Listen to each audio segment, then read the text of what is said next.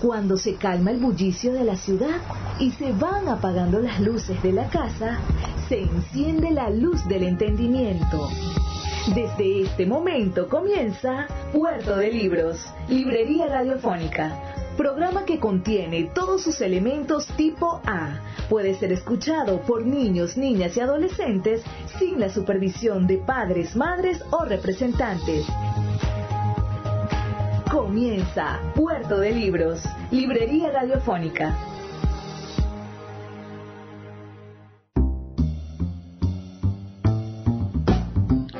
Bienvenidos a Puerto de Libros, Librería Radiofónica. Este programa que hacemos con tantísimo cariño de lunes a viernes de 9 a 10 de la noche por la señal del 88.1 Radio Fe y Alegría de Maracaibo. Ya tanto encierro me está poniendo con los nervios de punta. Tenemos varios, varios, varios días, ya más de un mes en, en esta, en esta actitud responsable de estar en nuestras casas uh, haciendo lo posible para no propagar el virus. Entonces yo los invito a continuar con eso. Aún así hoy vamos a a tener un programa uh, en algún sentido de autoayuda. Puede ser. Vamos a, a tener un programa interesante. Primero vamos a escuchar en los dos primeros segmentos un fragmento del audiolibro de El hombre más rico de Babilonia, uno de los libros de desarrollo económico, de, esa, de, de, autoayuda financiera que más me agrada. Y luego vamos a escuchar nuestra sección Cada día un libro. Vamos a estar escuchando unos textos, unos aforismos del gran filósofo, pensador, psicólogo Eric Fromm. Espero que sea de su agrado el programa de hoy. Antes de comenzar, me gustaría dejarles los mensajes que tienen para nosotros nuestros anunciantes, esas personas que hacen posible que Puerto de Libros, Librería Radiofónica, llegue a sus hogares de lunes a viernes, de 9 a 10 de la noche, por la señal de la 88.1 Radio Fe y Alegría de Maracaibo.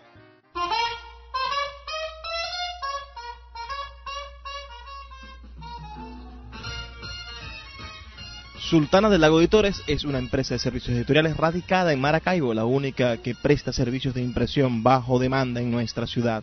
Gana dinero vendiendo tu libro en su plataforma virtual. No necesitas invertir en grandes tirajes. Tus lectores podrán leerte a la vuelta de un clic y obtendrás regalías. Por ello, su eslogan dice, escribimos, corregimos, diseñamos, editamos, difundimos, vendemos y hasta cobramos por ti. Conoce más en su página web www.sultana.com.be o siguiéndoles en Instagram como arroba sultana del lago. La voz del autor en Puerto de Libros por Radio Fe y Alegría con todas las voces.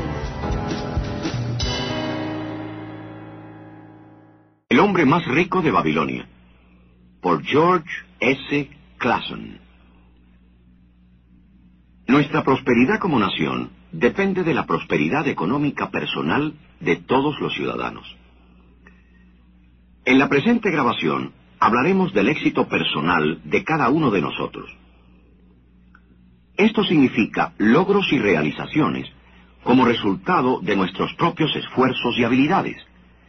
Y la clave de nuestro éxito está en la preparación adecuada e idónea, es decir, que nuestros actos serán sólo tan sabios y prudentes como nuestros pensamientos.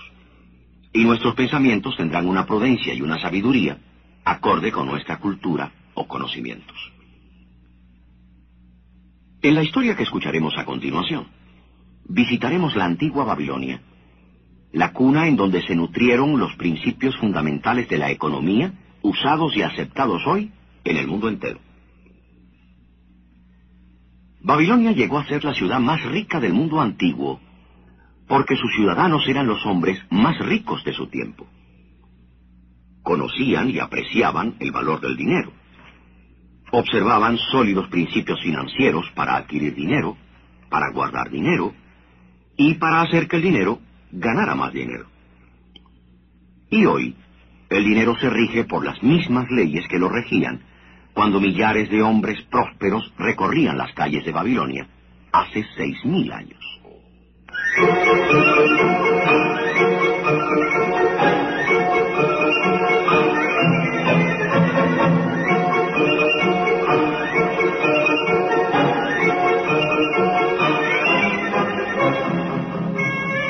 En esa Babilonia de la antigüedad vivió una vez un hombre muy rico llamado Arcad.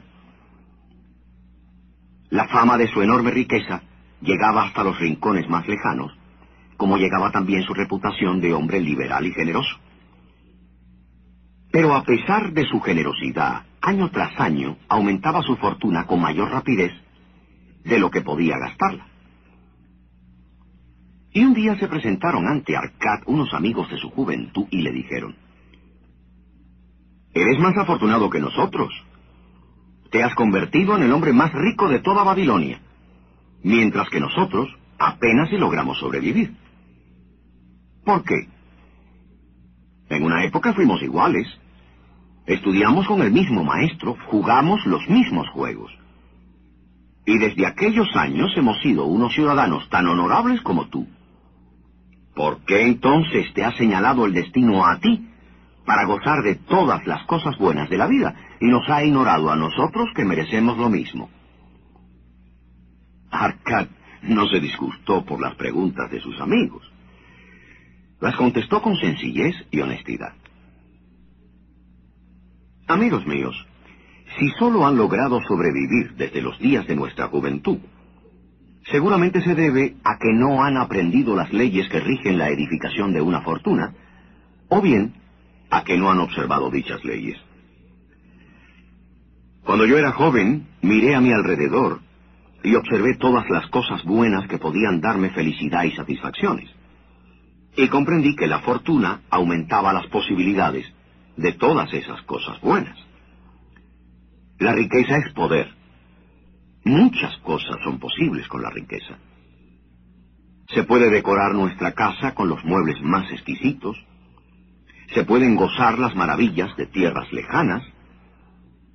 Se pueden comprar las obras maestras de los orífices y de los pulidores de piedras. Y cuando comprendí todo esto, me dije a mí mismo que exigiría mi parte de estas cosas buenas de la vida, que no me sentiría satisfecho con la suerte de un hombre pobre. Pero como ustedes saben, y lo han dicho con toda franqueza, yo era hijo de un humilde mercader, y sin las cualidades, ni la sabiduría, ni las facultades superiores necesarias, decidí que para conseguir lo que deseaba, necesitaría tiempo y estudio. Por lo que respecta al tiempo, todos los hombres disponemos de él en abundancia. Por lo que hace al estudio, existen dos formas de estudiar. Las cosas que aprendemos y sabemos, y la práctica para saber cómo descubrir lo que ignoramos.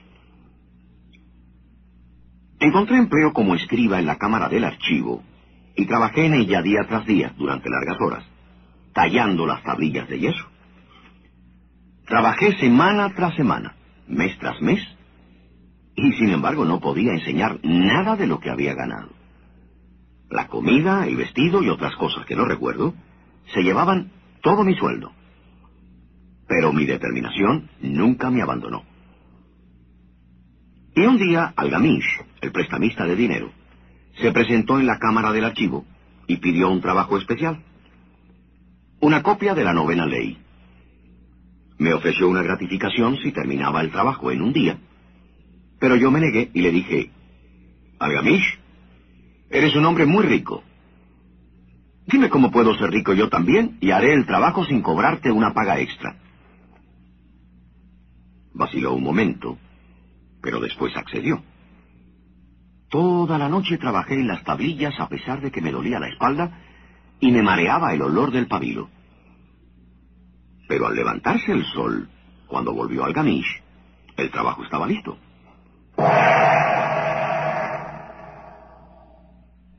Aquí están las tablillas terminadas.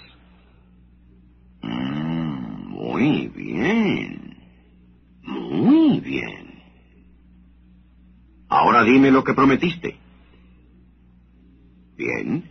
Has cumplido con tu parte del trato, hijo mío, y yo estoy dispuesto a cumplir con la mía. Te diré las cosas que deseas saber, porque me estoy haciendo viejo, y los viejos gustan mucho de hablar. Dime tu secreto. Muy bien. Escucha atentamente mis palabras Pues si no logras captar la verdad que encierran, tu trabajo de esta noche habrá sido en vano.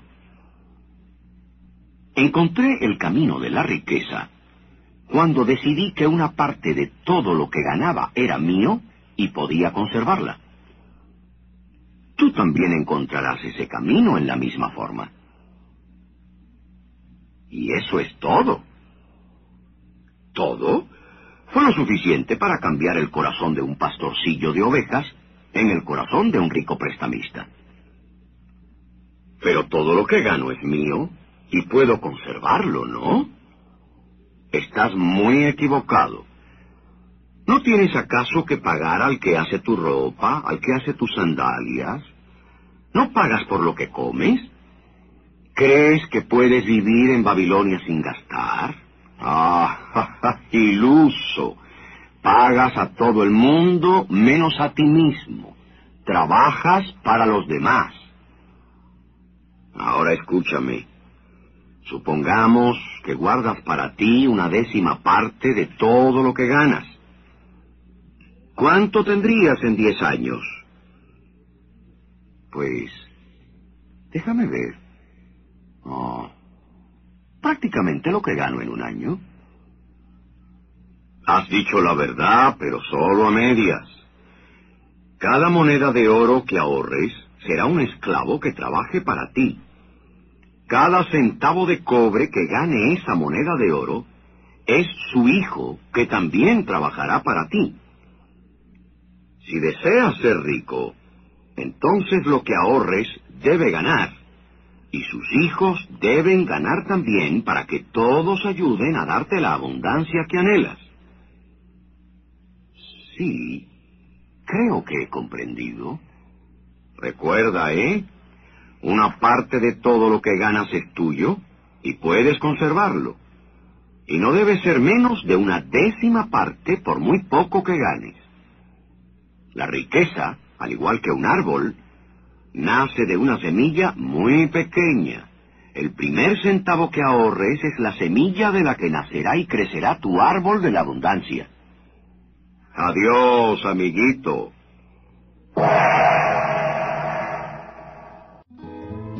El poeta Luis Peroso Cervantes le acompaña en Puerto de Libros, Librería Radiofónica, por Radio Fe y Alegría, con todas las voces.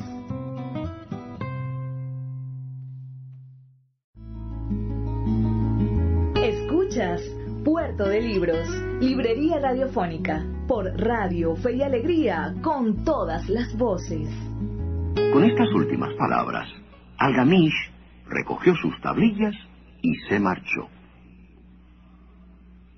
Pensé mucho sobre lo que había dicho. Me pareció razonable y decidí ensayarlo. Cuando recibía mi paga, tomaba una de cada diez monedas y la escondía. Y por extraño que parezca, nunca me encontré escaso de fondos. Al duodécimo mes, volvió Algamish a la cámara del archivo y me preguntó, Bien, bien, hijo. ¿Te has pagado a ti mismo no menos de una décima parte de lo que ganaste durante el último año? Sí, maestro. Muy bien, muy bien. ¿Y qué has hecho con el dinero? Se lo di a Asmur, el fabricante de ladrillos. Me dijo que haría un viaje por mares lejanos e hicimos un trato. Con mi dinero comprará a los fenicios hermosas y raras joyas. Cuando regrese, las venderemos a precios elevados y nos dividiremos las ganancias. Ah, tonto. ¿Por qué confías en los conocimientos que un albañil pueda tener acerca de joyas? ¿Acudirías al panadero para preguntarle lo que dicen las estrellas? Temo que tus ahorros han desaparecido. Has arrancado de raíz tu árbol de la abundancia. Pero lo hecho, hecho. Inténtalo nuevamente. Siembra otro árbol.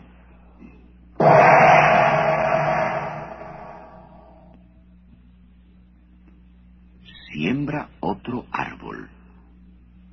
Con esta escueta afirmación, Algamish el prestamista se marchó, dejando a Arcad pensando, meditando y lamentándose.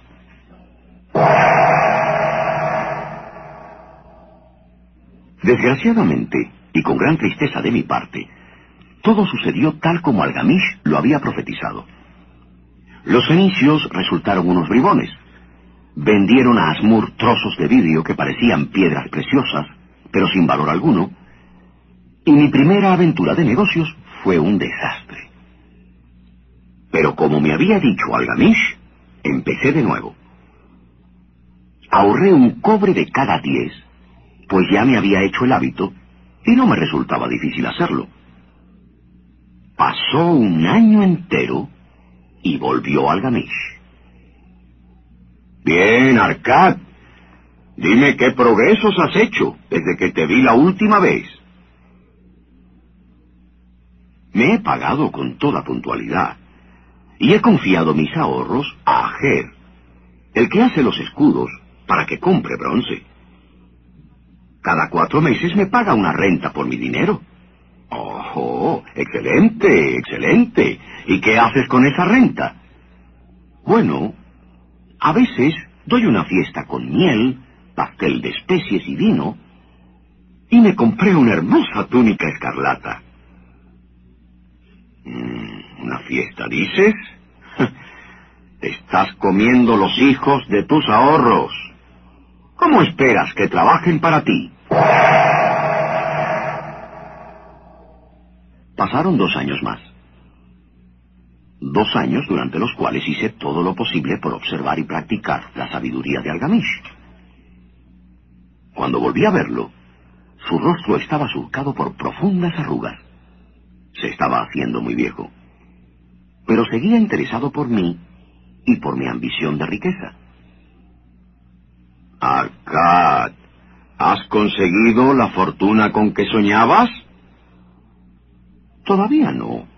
Es decir, no, no toda la que anhelo, pero he conseguido una parte y esa parte gana más. Y sus ganancias ganan más. Mm, ya veo. ¿Y escuchas todavía el consejo del fabricante de ladrillos? Bueno, si se trata de ladrillos, puede darme buenos consejos.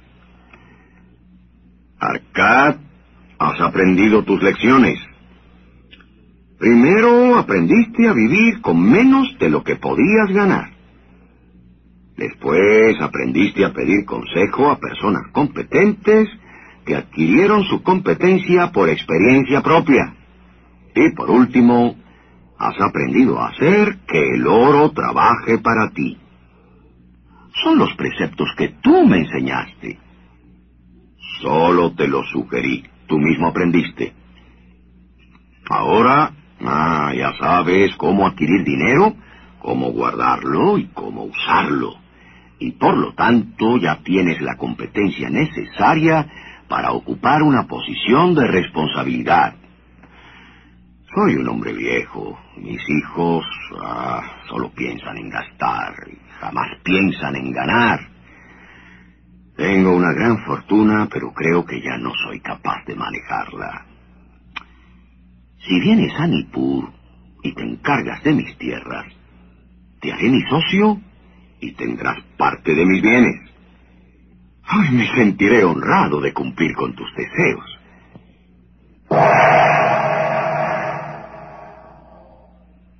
Fui pues a Nippur y me hice cargo de sus bienes, que en efecto eran muy grandes y porque tenía una gran ambición, y porque había llegado a dominar las tres leyes para manejar con éxito la riqueza, pude aumentar notablemente el valor de sus propiedades. Yo también prosperé mucho. Y cuando el espíritu de Algamish partió hacia las regiones de la oscuridad, yo era dueño de una parte de sus bienes, pues así lo había dispuesto de acuerdo con la ley. Así habló Arcad con estas palabras terminó su historia. Sus amigos habían escuchado en silencio, pero se les veía ansiosos por hacer comentarios y preguntas. Uno de ellos dijo, Ah, fuiste muy afortunado, ¿eh? Tuviste mucha suerte de que Algamish te nombrara su heredero. Arcad miró a su amigo un momento y le dijo, Tuve suerte porque desde antes de conocerlo tenía el deseo de prosperar. No demostré durante cuatro años la firmeza de mi decisión, ahorrando una décima parte de lo que ganaba. ¿Llamarías buena suerte la de un pescador que durante años se ha dedicado a estudiar los hábitos de los peces, con objeto de echar sus redes según cambia el viento? Ay, amigos míos, la oportunidad es una diosa altanera que no pierde el tiempo con los hombres que no están preparados. Entonces habló el segundo hombre y dijo, Debes haber tenido una gran fuerza de voluntad, ¿eh? Para seguir ahorrando después de que perdiste tus ahorros del primer año. en ese aspecto eres realmente excepcional. ¿Fuerza de voluntad? ¡Qué tontería! ¿Crees que la voluntad le da a un hombre la fuerza necesaria para levantar la carga que el camello no desea llevar o para arrastrar la que el buey no puede mover? La fuerza de voluntad solo es el propósito firme y tenaz para llevar a cabo una tarea que tú mismo te hayas propuesto realizar. Cuando me propongo hacer una tarea, yo la termino, ¿eh? Pero por eso tengo mucho cuidado de no empezar tareas demasiado difíciles o poco prácticas. Porque me encanta descansar. El primero de los dos amigos interrumpió a Arcad y preguntó. Si lo que nos dices es verdad y realmente parece razonable y sencillo. Bien, si todos los hombres hicieran lo que dices, no habría riquezas suficientes para todos. La fortuna crece donde el hombre emplea su energía. Si un hombre rico construye un nuevo palacio, ¿desaparece acaso el oro que paga? No, el albañil tiene una parte, el plomero otra y el artista otra. Todos los que trabajan en el palacio comparten el oro. Y cuando lo terminan, ¿no vale el palacio lo que costó? ¿Y la tierra sobre la que se construyó no vale más porque el palacio está allí? La riqueza crece en forma mágica y ningún hombre es capaz de profetizar hasta dónde puede llegar. El segundo hombre reflexionó sobre las palabras de Arcad durante unos momentos y dijo, Ah, no hay duda de que todo lo que has dicho es verdad. Pero esa fue tu experiencia. ¿Y nosotros? ¿Qué podemos hacer para hacernos ricos? Mi consejo es la misma valiosa sabiduría que recibí de Algamish. Díganse a ustedes mismos, una parte de todo lo que gano es mío y puedo conservarlo. Díganselo por la mañana cuando se despierten, a mediodía, por la noche, repítanselo cada hora de cada día, hasta que las palabras se les graben como si fueran letras de fuego escritas en el cielo. Grábense esta idea, convénzanse de ella, y conforme crezca la cantidad de su tesoro, el aumento les servirá de estímulo. Los invadirá una nueva emoción y una gran alegría de vivir. Podrán realizar mayores esfuerzos a medida que ganen más. Y después, aprendan a hacer que sus ahorros trabajen para ustedes. Hagan que sus hijos y los hijos de sus hijos trabajen también para ustedes. Y recuerden también que deben ser moderados, ¿eh? Gocen de la vida mientras estén en este mundo, pero no se cansen demasiado ni ahorren demasiado. Si una décima parte de lo que ganan es todo lo que pueden ahorrar cómodamente, conténtense con ahorrar esa parte. Vivan de acuerdo con sus ingresos y no se conviertan en personas tacañas o temerosas de gastar. La vida es hermosa. Tiene muchas cosas que valen la pena, muchas cosas que disfrutar.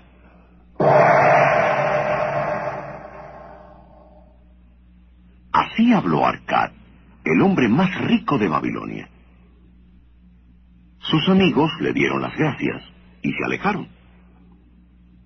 Uno de ellos permaneció en silencio, pues carecía de imaginación y no había comprendido todo lo que había dicho Arcad.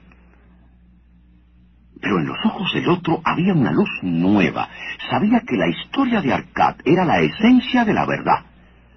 Sabía que Algamish, el prestamista de dinero, había vuelto una y otra vez a la cámara del archivo porque observaba a Arcad y vigilaba cómo se abría camino de la oscuridad a la luz.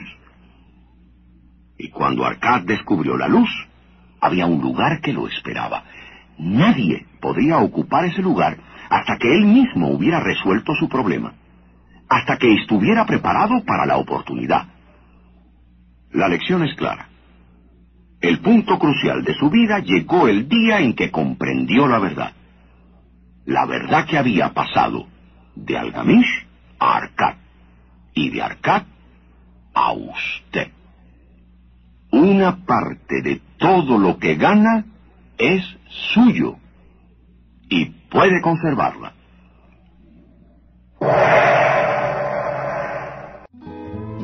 El poeta Luis Peroso Cervantes le acompaña en Puerto de Libros, Librería Radiofónica, por Radio Fe y Alegría, con todas las voces.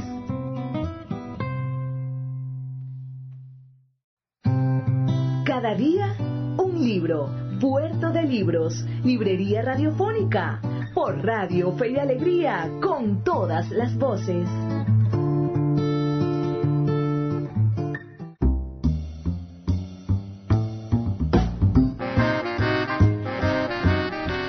Hoy en nuestra sección Cada día un libro de su programa Puertos de Libros, Librería Radiofónica, vamos a estar leyendo un capítulo del libro La atracción de la vida de el filósofo Eric Fromm. Espero que, que ustedes disfruten tanto como nosotros esta, este libro. Este libro reúne aforismos y opiniones de Eric Fromm.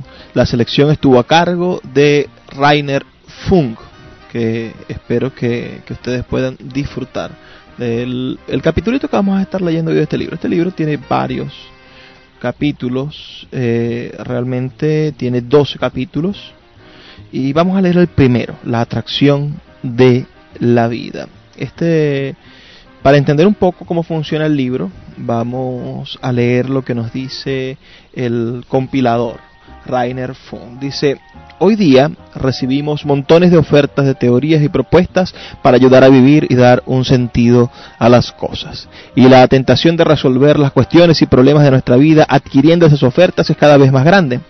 En un tiempo en el que casi todo se comercializa y se consume, la convicción de que las respuestas a las cuestiones de la vida no se encuentran viviendo humanamente, sino adquiriendo ofertas o de consumirte las ofertas es la manera más natural en que tiene el ser humano de responder a las cuestiones de la vida. Se hace cada vez más profunda esta sensación. Las sentencias y aforismos de Eric Fromm recogidos en este libro son la defensa comprometida y polifacética de una respuesta que pone en cuestión el sano sentido común hoy tan alabado.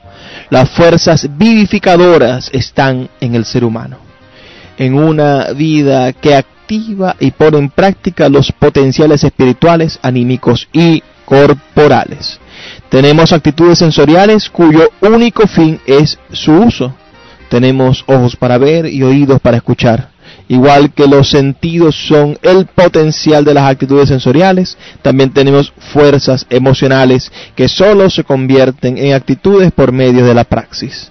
A diferencia de las posibilidades corporales y sensoriales, psíquicos, si queremos disponer de ellos como actitudes vivificadoras para llevar nuestra vida a su plena realización. Nos dice Rainer Funk sobre este libro. Eric Fromm unió los descubrimientos del psicoanálisis freudiano con la sociología y fue uno de los psicólogos más importantes del siglo XX. Tras formarse como psicoanalista, colaboró acudiendo a la llamada de Max Hornheimer con el Instituto de Sociología de Frankfurt. En 1934 abandonó Alemania y trabajó como profesor en Chicago y en Nueva York. Entre sus libros se cuentan ¿Podrá sobrevivir el hombre?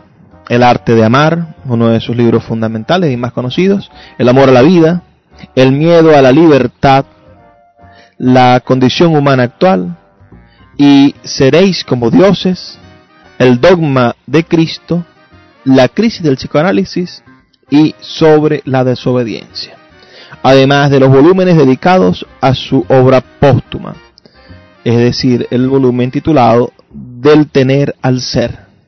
También los libros El inconsciente social, Ética y política, El arte de escuchar, La patología de la normalidad, El espíritu y la sociedad y el humanismo como utopía real. Todos ellos publicados por la editorial Paidos, una editorial muy buena de filosofía y de psicología. Este texto que nosotros estamos leyendo hoy, La atracción a la vida, aforismos y opiniones, bueno, de Eric Fromm, también es publicado por editorial Paidos. Como les dije en un principio, vamos a estar leyendo el primer capítulo de este libro cada uno de los textos dice de, los fragmentos, de los aforismos, dice de qué libro han sido tomados o de qué año. Yo me voy a saltar eso y lo voy a leer como si fuese casi un solo texto de, enunciados. Y, quizás nos detengamos a comentar alguno.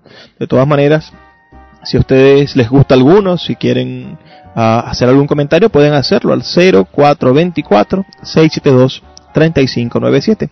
0424-672-3597. Es importante que podamos tener una retroalimentación, un feedback, poder saber lo que ustedes piensan. Y antes de entrar a hablar con el gran Eric Fromm, ¿no? Estar esta noche de Maracaibo, esta noche de cuarentena, esta noche de, de encierro, de, de aislamiento, no sé qué palabra es peor, si encierro o aislamiento, las dos me parecen verdaderamente horribles, de pesadilla.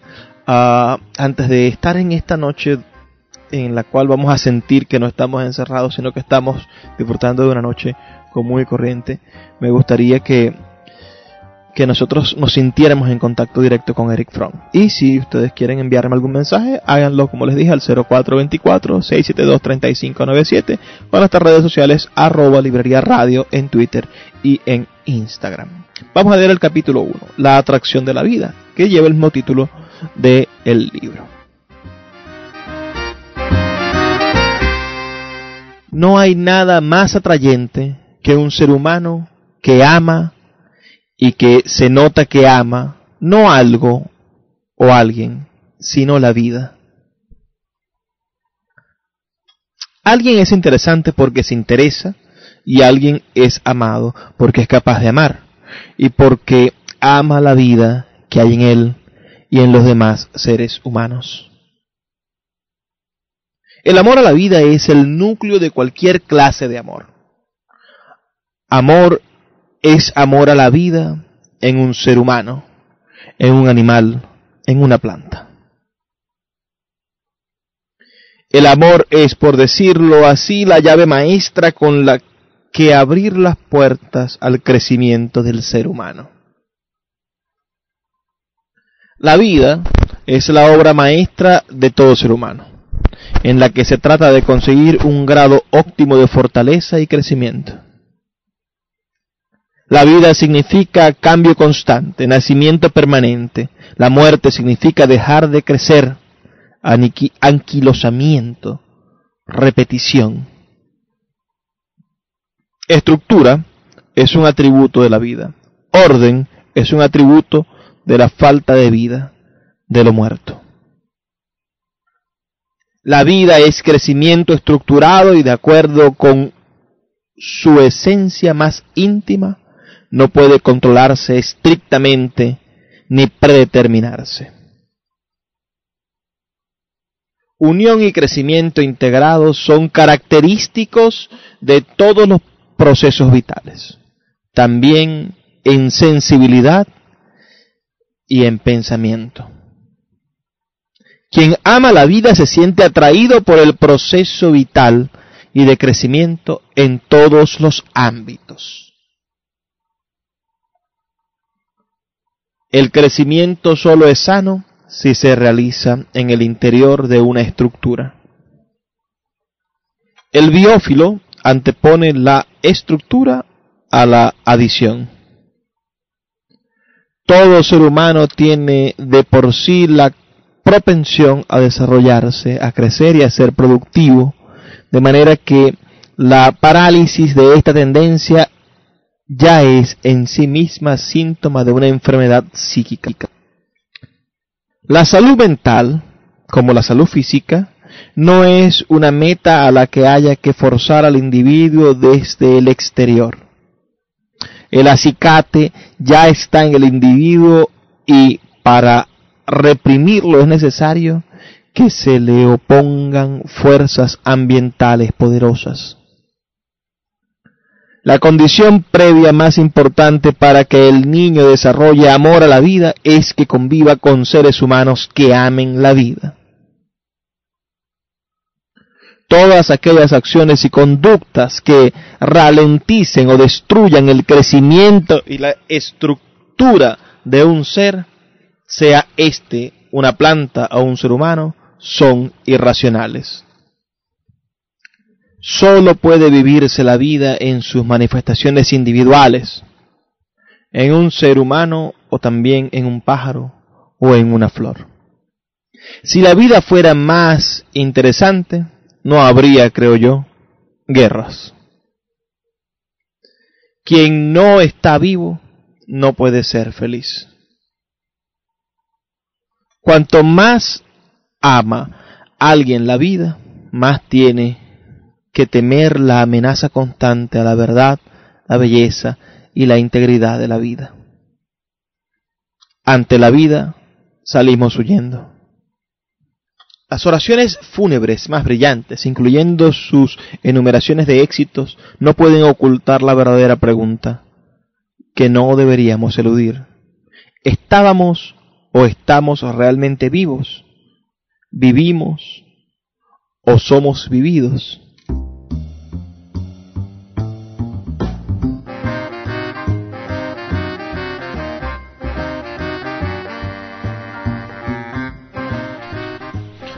Escuchamos entonces el primer capítulo del libro La atracción de la vida, aforismos y opiniones de Eric Fromm. ¿Qué les pareció? Escríbanme por favor un mensajito de texto al 0424 672 3597.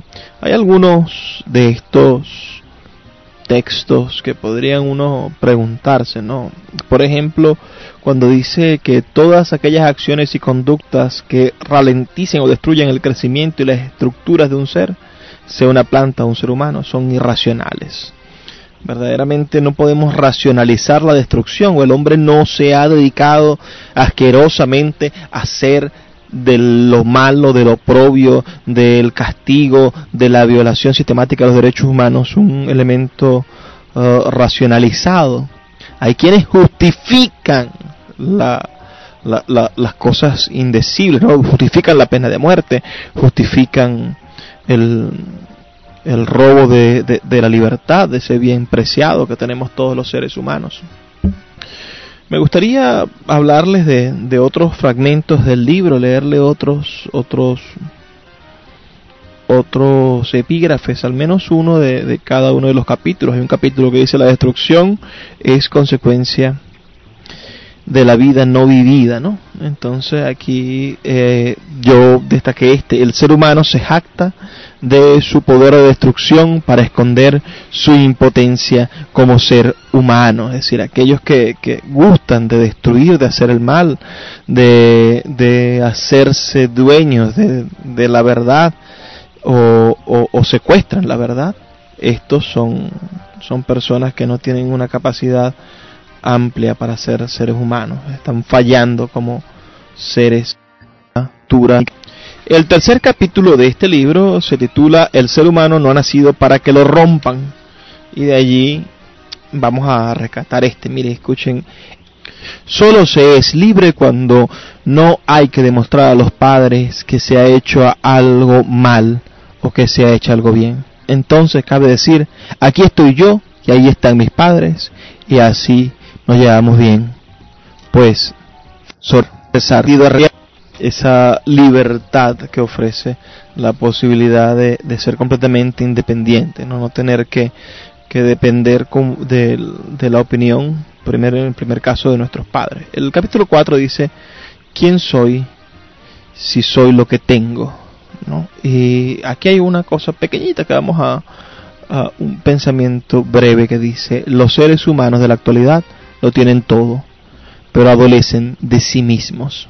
Bellísima esa píldora de conocimiento. El capítulo 5 dice, ser es ser activo productivo.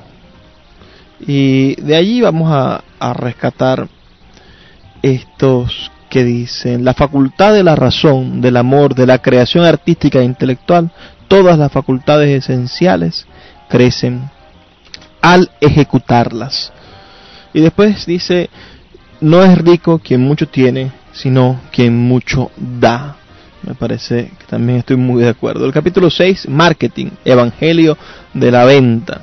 El, eh, aquí se, se plantean varias cosas. Pero en este dice, la escisión entre pensar y sentir conduce a una ligera esquizofrenia crónica. o, dice este que dice, al parecer vamos hacia ninguna parte. El capítulo 7, donde no existe auténtico sí mismo, tampoco puede haber identidad, nos plantea algunas cosas interesantes. Dice, el egoísmo moderno es la avidez, que se basa en la frustración del verdadero sí mismo y tiene por objeto el sí mismo social. ¿Qué les parece? Recuerden que pueden escribirme al 0424-672-3597. También tenemos por aquí el capítulo 8 que dice, en realidad, egoísmo y amor a sí mismo son opuestos. Dice este pensamiento de Eric Fromm, el ser humano egocéntrico, narcisista, en realidad no se ama. Por eso está ávido de amor. Y dice, el narcisismo se cubre con muchas máscaras santidad, sentido del deber, amabilidad, amor, modestia y orgullo. El capítulo 9, el amor es una fuerza activa en el ser humano, nos plantea algunos, algunas partes fabulosas, ¿no? Dice, el amor auténtico tiene sus raíces en la productividad o en el amor se da la paradoja de que dos seres son uno y no obstante siguen siendo dos. El capítulo 10 del libro nos plantea las parejas que de verdad se aman, parecen ser la excepción. Y allí hay un punto que dice amor y violencia son contradicciones irreconciliables, ¿no? Y otro fragmento nos dice la simbiosis significa la unión de un sí mismo individual con otro sí mismo. El capítulo 12 de este libro, La vida misma es un arte, nos regala algunos pensamientos hermosos, ¿no? Y con esto vamos a cerrar ya. Dice, hay una diferencia entre tener un fuerte deseo de vivir y un miedo espantoso a morir. Recuerda que puedes seguirnos en nuestras redes sociales, arroba librería radio en Twitter y en Instagram, o escribirnos un mensajito de texto al 0424 672 3597. Vamos a hacer una brevísima pausa de dos minutos y ya volvemos con más de Puerto de Libros, librería radiofónica. El poeta Luis Peroso Cervantes le acompaña en Puerto de Libros, Librería Radiofónica, por Radio Fe y Alegría, con todas las voces.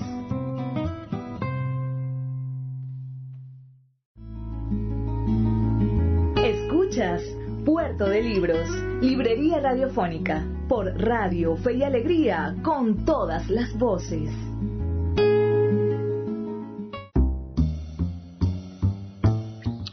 Bueno, ya estamos llegando al final de nuestra edición 116 de Puerto de Libros, librería radiofónica. Espero que les haya gustado Bueno, lo que escuchamos desde un principio, el, el hombre más rico de Babilonia y después esas reflexiones exquisitas de Eric Fromm sobre la vida. Vivimos tiempos difíciles, quizás los más difíciles que muchos de nosotros hemos tenido que atravesar. Ah, suceden cosas nuevas, digamos, de alguna manera, que no estaban planificadas, no podíamos planificarnos de ninguna, de ninguna forma. Voy a despedirme de ustedes esta noche con una, una obra musical, como venimos haciendo en los programas anteriores. Vamos a escuchar al, al compositor polaco, a Karlowicz, con uno de sus poemas sinfónicos.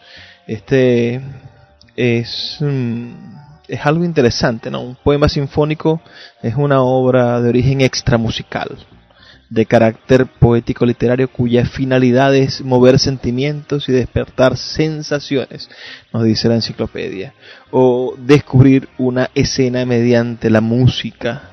Generalmente consta de un único movimiento y está escrito para orquesta, aunque puede ser para piano o para pequeñas formaciones instrumentales. El poema sinfónico es una guía para el desarrollo de la forma musical como tal en términos técnicos. Ah, los primeros poemas sinfónicos fueron aplicados por Franz Liszt, que escribió 13 composiciones de poemas sinfónicos, pero también está este, este gran polaco, este señor, mm, no sabría pronunciar su nombre, pero sí su apellido, que es Karlowicz.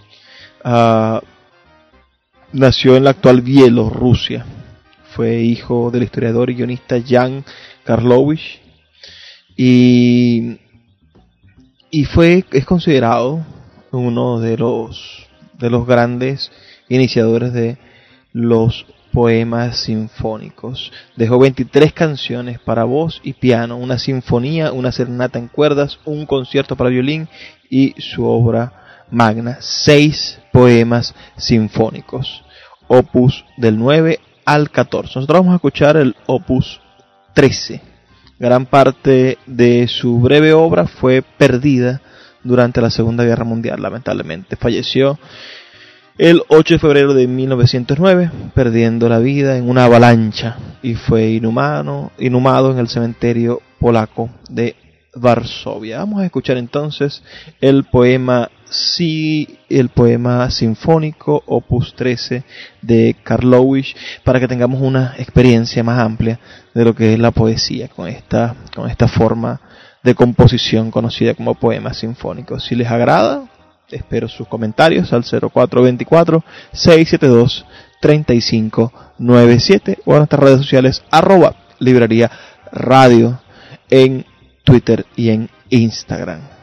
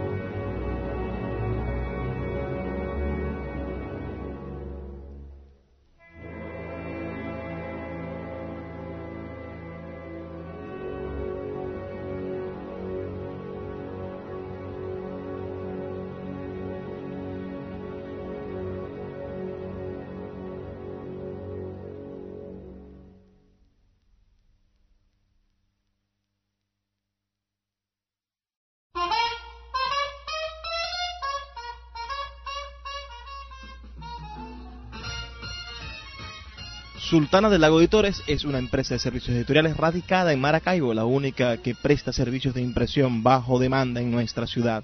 Gana dinero vendiendo tu libro en su plataforma virtual. No necesitas invertir en grandes tirajes. Tus lectores podrán leerte a la vuelta de un clic y obtendrás regalías. Por ello, su eslogan dice, escribimos, corregimos, diseñamos, editamos, difundimos, vendemos y hasta cobramos por ti. Conoce más en su página web www.sultana.com.be o siguiéndoles en Instagram como arroba sultana del lago.